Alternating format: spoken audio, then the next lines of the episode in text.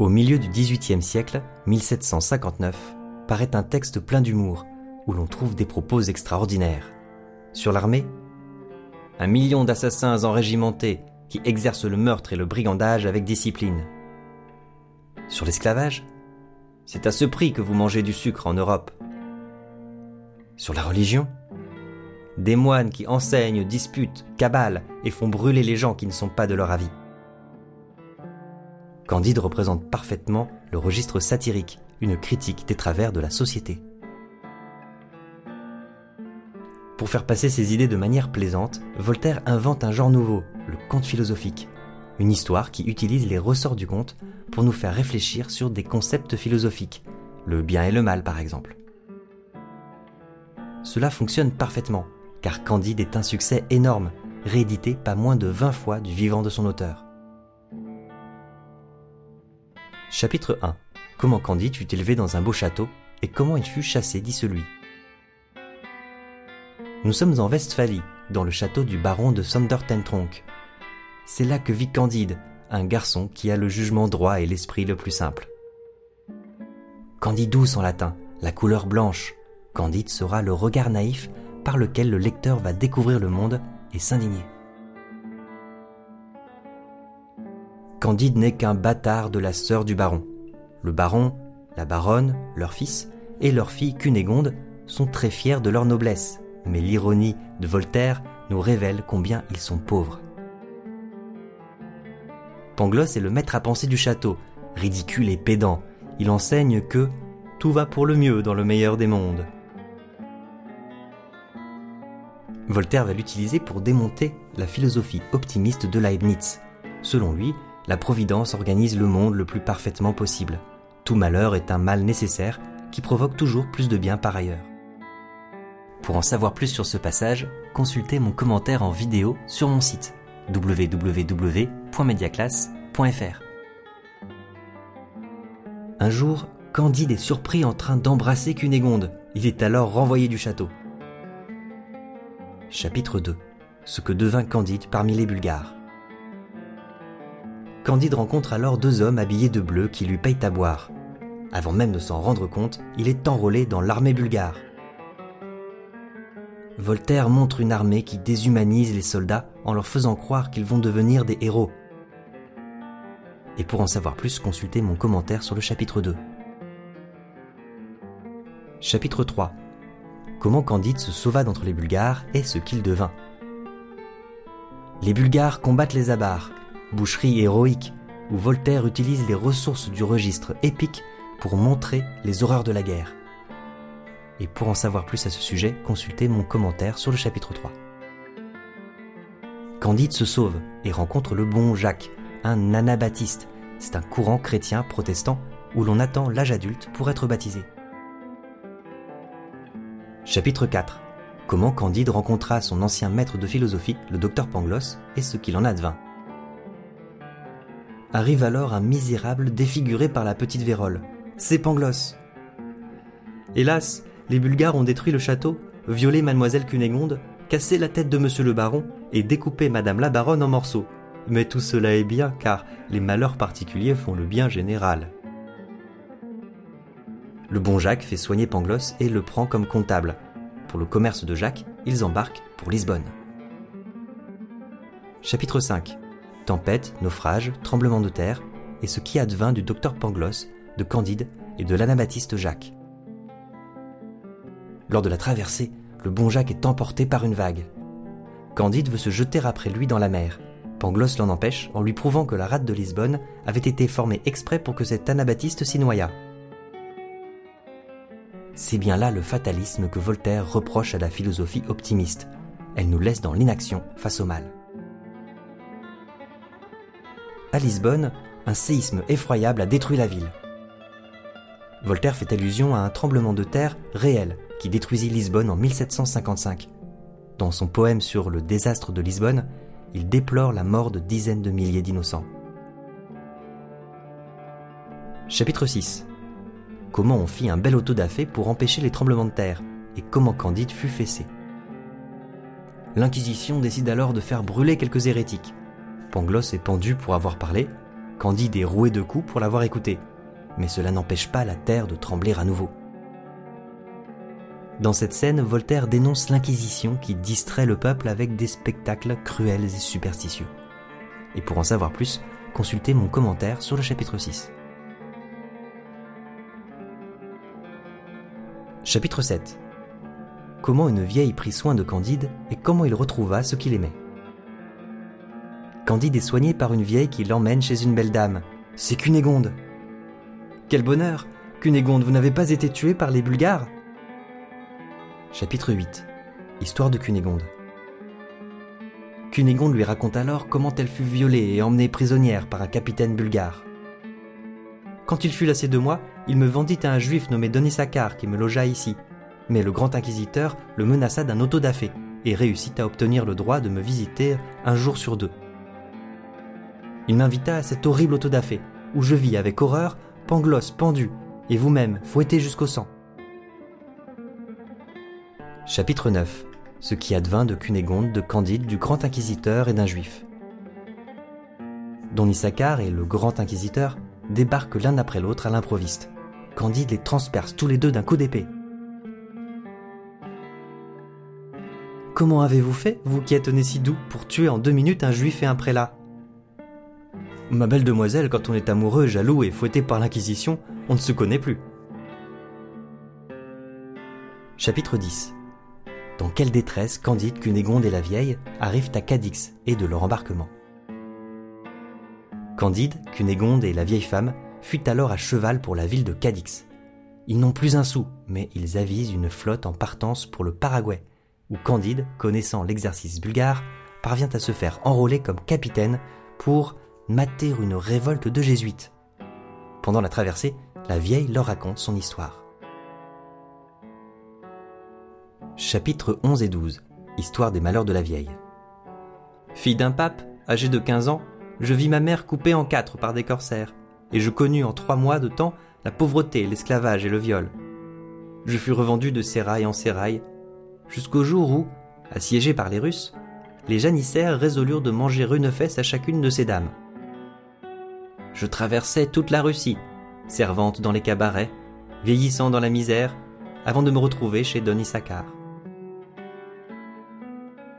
Chapitre 13 Comment Candide fut obligé de se séparer de la belle Cunégonde et de la vieille.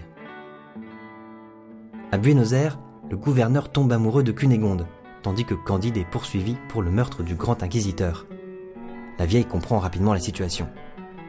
Cunégonde, vous n'avez rien à craindre. Le gouverneur vous aime et vous protège. Mais, Candide, fuyez dans l'heure où vous serez brûlé. Chapitre 14 Comment Candide et Cacambo furent reçus chez les jésuites du Paraguay. Candide avait amené de Cadix Cacambo, un valet plein d'expérience.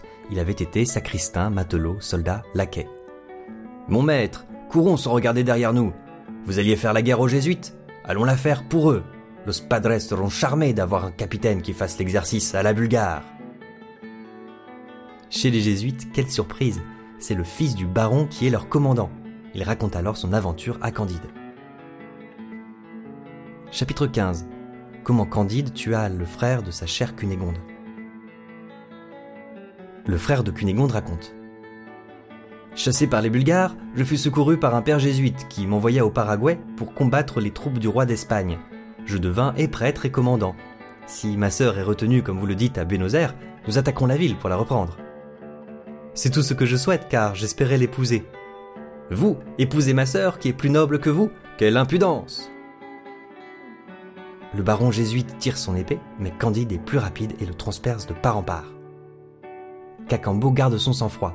Pendant que Candide se lamente, il lui met les habits du jésuite mort et le fait monter à cheval. Galopons, mon maître, on vous prendra pour un jésuite et nous aurons bien vite passé les frontières. Voltaire emprunte ici au roman picaresque, un genre littéraire d'origine espagnole où l'on relate les aventures extravagantes de héros sans argent. Chapitre 16 ce qui advint aux deux voyageurs avec deux filles, deux singes et les sauvages nommés Oreillon. Dans une prairie, Candide et Cacambo aperçoivent deux femmes nues poursuivies par des singes. Candide veut les sauver, mais contre toute attente, elles fondent en larmes et embrassent les singes morts. Candide et Cacambo fuient dans les bois et s'endorment sur un lit de mousse. Mais ils se réveillent entourés d'indigènes oreillons qui s'apprêtent à les manger. C'est un jésuite Vengeons-nous et faisons bonne chère, mangeons du jésuite Messieurs, vous comptez manger un jésuite? Vous avez raison de traiter ainsi vos ennemis, mais vous ne voudriez pas manger vos amis. Mon maître a tué un jésuite et ne porte ses habits que pour mieux fuir. Deux députés au rayon viennent confirmer ce discours. Ils leur offrent alors des rafraîchissements et les conduisent à leurs frontières. Chapitres 17 et 18 Arrivée de Candide et de son valet au pays d'Eldorado et ce qu'ils y virent. Candide et Cacambo prennent un canot et se laissent porter par la rivière. Mais les rochers deviennent de plus en plus hauts et les courants de plus en plus rapides. Ils finissent par s'échouer dans un pays inconnu. Le sol est couvert d'or et de pierres précieuses. Les maisons sont des palais. Les habitants sont aimables et se promènent, tirés par des moutons à laine rouge. Ils apprennent que c'est le pays d'Eldorado. Accueillis par le roi, Candide et Cacambo découvrent de magnifiques édifices publics et même un palais des sciences regorgeant d'instruments mathématiques. Mais un jour, Candide dit à Cacambo Si nous partons avec quelques moutons chargés de cailloux, nous pourrons aisément retrouver Cunégonde et acheter un royaume. Cacambo tombe d'accord et nos deux héros font alors leurs adieux au roi d'Eldorado. Je ne conçois pas le goût de vos nations d'Europe pour notre bout jaune, mais emportez-en tant que vous voudrez. Chapitre 19 Ce qui leur arriva à Suriname et comment Candide fit connaissance avec Martin. Sur la route de Suriname, ils perdent presque tous leurs moutons et rencontrent un esclave, presque nu et atrocement mutilé. Mon Dieu, que fais-tu là, mon ami, dans l'état horrible où je te vois? J'attends mon maître, monsieur Vander d'Endure. Est-ce lui qui t'a traité ainsi? Oui, c'est l'usage. On nous donne un caleçon de toile deux fois par an. Quand la meule nous attrape le doigt, on nous coupe la main. Quand nous voulons nous enfuir, on nous coupe la jambe. Je me suis trouvé dans les deux cas. Oh Pangloss, tu n'avais pas deviné cette abomination. C'en est fait. Il faudra qu'à la fin je renonce à ton optimisme.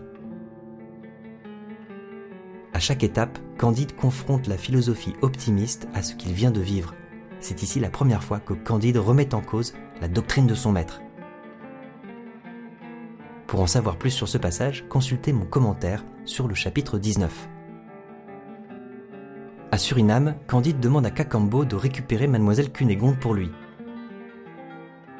Tu es plus habile que moi et tu n'es pas soupçonné d'avoir tué l'inquisiteur. Donne au gouverneur la somme qu'il voudra pour récupérer Cunégonde. Quant à moi, je t'attendrai à Venise. Un certain monsieur Vander d'Endure remarque la richesse de Candide. Il lui propose de l'amener à Venise, mais il embarque ses moutons et le laisse à terre. Candide, devenu pauvre, est obligé de prendre une cabine pour Bordeaux, avec un pauvre savant nommé Martin. Chapitres 20 et 21 ce qui arriva sur mer à Candide et à Martin. Pendant la traversée, Candide demande à Martin ses conceptions philosophiques. Je pense que Dieu a abandonné ce globe à quelque être malfaisant. Je n'ai guère vu de ville qui ne désirât la ruine de la ville voisine. J'ai rencontré tant de crimes et de fléaux que je suis devenu manichéen. Ils sont interrompus dans leur discussion philosophique par un bruit de canon et voient deux bateaux qui combattent au large l'un des vaisseaux est coulé. Candide reconnaît celui de Vander d'Endure. Il parvient même à récupérer un mouton. Vous voyez que le crime est puni quelquefois. Ce coquin de patron hollandais a eu le sort qu'il méritait. Oui, mais fallait-il que les passagers qui étaient sur son vaisseau périssent aussi? Dieu a puni ce fripon. Le diable a noyé les autres. Chapitre 22 Ce qui arriva en France à Candide et à Martin. Une fois à Bordeaux, Candide décide de faire un détour pour voir Paris, car tout le monde parle de la capitale. À Paris, il rencontre un petit abbé périgourdin qui les emmène au théâtre, puis chez la marquise de Parolignac. Le souper fut comme la plupart des soupers de Paris, des plaisanteries insipides, de fausses nouvelles, de mauvais raisonnements, un peu de politique et beaucoup de médisance. Après souper, la marquise mène Candide dans son cabinet. D'habitude, je fais languir quinze jours mes amants parisiens, mais voyez-vous, je me rends à vous dès la première nuit pour faire les honneurs de la Westphalie. La belle, ayant aperçu deux diamants aux mains de Candide, parvint à se les faire offrir. Suite à un attentat, tous les étrangers sont suspects. Candide et Martin sont obligés de fuir pour l'Angleterre. Chapitre 23 Candide et Martin vont sur les côtes d'Angleterre, ce qu'ils y voient. Vous connaissez l'Angleterre? Y est-on aussi fou qu'en France? C'est une autre espèce de folie. Vous savez que ces deux nations sont en guerre pour quelques arpents de neige vers le Canada. Sur le rivage anglais, il voit un homme fusillé calmement devant toute une assemblée extrêmement satisfaite. Un passager explique à Candide. C'est un amiral qui a livré combat contre les Français. Il n'avait pas pris assez de risques. Dans ce pays-ci, il est bon de tuer de temps en temps un amiral pour encourager les autres. Candide, choqué, paye le capitaine pour aller directement à Venise, sans débarquer. Chapitre 24 De Paquette et de frères Giroflée. À Venise, Candide ne retrouve ni Cacambo ni Cunégonde. Vous êtes bien naïf de vous figurer qu'un valet qui a 5 millions dans ses poches ira chercher votre maîtresse pour vous l'amener à Venise. Alors qu'ils passent sur la place Saint-Marc, ils aperçoivent un moine accompagné d'une jolie fille. Vous avouerez que ces gens-ci semblent heureux. Je gâche que non. Candide tient le pari et aborde les deux personnages. C'est Paquette, l'ancienne servante de Thunder Tronk. Le moine s'appelle Frère Giroflée. Paquette raconte. Injustement emprisonné, j'ai dû me vendre au juge pour retrouver la liberté. Depuis, je fais ce métier abominable qui paraît si plaisant aux hommes et qui n'est pour les femmes qu'un abîme de misère. Et frère Giroflée. Ce n'est guère mieux d'être moine. La jalousie et la discorde habitent le couvent. Je suis prêt tous les soirs à me casser la tête contre les murs du dortoir. Candide n'en voulut pas savoir davantage. Il avoua que Martin avait raison. Chapitre 25 visite chez le seigneur Pococurante, noble vénitien. À Venise, Candide et Martin décident un jour de rendre une visite en gondole au sénateur Pococurante, car il paraît que cet homme n'a jamais connu de chagrin. Avant le dîner, il leur montre une galerie de tableaux qui semble magnifique aux yeux de Candide. Ils sont de Raphaël, mais ils ne me plaisent point. La couleur est rembrunie, les figures ne sortent point assez. Ce n'est point là une imitation vraie de la nature. Après le dîner, il les mène dans la bibliothèque. Candide trouve un exemplaire de l'Iliade et de l'Odyssée d'Homère. Cette répétition continuelle de combats, ces dieux indécis, cette Hélène qu'on ne voit jamais, tout cela me cause le plus mortel ennui. Ah, voilà 80 volumes d'une Académie des sciences. Il se peut qu'il y ait là du bon. Il y en aurait, si un seul des auteurs de ce fatras avait inventé seulement l'art de faire des épingles, mais parmi leurs vingt systèmes, il n'y a rien d'utile. Candide et Martin prennent congé de son Excellence. Voilà le plus heureux des hommes car il prend plaisir à sentir des défauts où les autres croient voir des beautés. Ne voyez-vous pas au contraire qu'il est dégoûté de tout ce qu'il possède? On comprend que ce n'est pas la richesse qui fait le bonheur. Chapitre 26 d'un souper que Candide et Martin firent avec six étrangers, et qui ils étaient? Le carnaval de Venise approche. Candide et Martin prennent le souper avec six étrangers qui logent dans la même hôtellerie. Le serviteur d'un convive aborde alors Candide très discrètement. C'est Cacambo. Cunégonde est à Constantinople. Tenez-vous prêt à partir avec nous. Je ne peux vous en dire plus car je suis esclave ici et mon maître m'attend. Pendant le souper, les six convives racontent leur histoire. Quelle surprise de découvrir que tous les six sont des rois détrônés. En les écoutant, Candide se trouve bien heureux de ne pas être roi. On comprend alors que ce n'est pas le pouvoir qui fait le bonheur. Chapitre 27 Voyage de Candide à Constantinople. Après le souper, Candide et Martin embarquent avec Cacambo dans une galère pour Constantinople. Hélas, Cunégonde est retenue esclave chez un prince. Et ce qui est bien plus triste, c'est qu'elle est devenue horriblement laide. Ah, belle ou laide, mon devoir est de l'aimer toujours. Parmi les rameurs de la galère, Candide reconnaît deux forçats épuisés.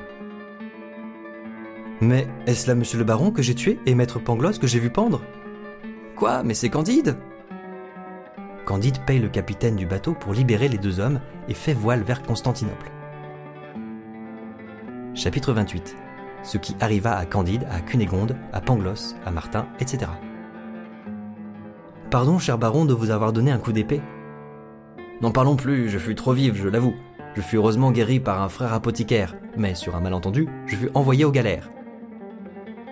Et quant à moi, je devais être brûlé, mais vous vous souvenez que la pluie empêcha qu'on allume le feu. Je fus pendu, mais la corde était mouillée et glissa. Le chirurgien qui acheta mon corps tomba à la renverse en me voyant revenir à la vie. Je fus au service d'un marchand vénitien avant d'être envoyé aux galères. Eh bien, mon cher Pangloss, pensez-vous toujours que tout va le mieux du monde? Oui, car enfin je suis philosophe, il ne convient pas de me dédire, et Leibniz ne peut pas avoir tort. Chapitre 29 Comment Candide retrouva Cunégonde et la vieille. Arrivés à Constantinople, ils rencontrent tout de suite Cunégonde et la vieille qui étendent le linge. Cunégonde est devenue horriblement laide, mais Candide, fidèle à sa promesse, la demande en mariage. Le frère de Cunégonde s'interpose. Je ne souffrirai jamais une telle bassesse de sa part, ni une telle insolence de la vôtre. Maître fou, j'ai payé ta rançon et celle de ta sœur. Elle est laide, j'ai la bonté d'en faire ma femme, et tu t'y opposes. Sur les conseils de Cacambo, le baron est alors rendu au capitaine de la galère. Chapitre 30 Conclusion Avec le reste de son argent, Candide achète une petite métairie et s'y installe avec sa petite société. Mais Cunégonde devient acariâtre. La vieille se plaint de ses infirmités. Cacambo est excédé de travail. Pangloss est au désespoir de ne briller dans quelque université allemande, et Martin prend son malheur en patience. Ils sont rejoints par Paquette et le frère Giroflé, qui sont devenus tout à fait misérables. Un jour, Candide, Martin et Pangloss croisent un bon vieillard qui les invite chez lui et leur présente des rafraîchissements particulièrement raffinés. Vous devez avoir une vaste et magnifique terre. Je n'ai que vingt arpents. Je les cultive avec mes enfants. Le travail éloigne de nous trois grands mots, l'ennui, le vice et le besoin. En retournant chez lui, Candide médite ses paroles et enjoint toute sa petite société à travailler. Chacun donne le meilleur de soi. Cunégonde devient pâtissière, la vieille s'occupe du linge, Paquette brode, Giroflé devient menuisier. Seuls Pangloss et Martin ne changent pas vraiment. Lorsque Pangloss essaye de remonter la chaîne des causes et des conséquences, Candide lui répond. Cela est bien dit, mais il faut cultiver notre jardin.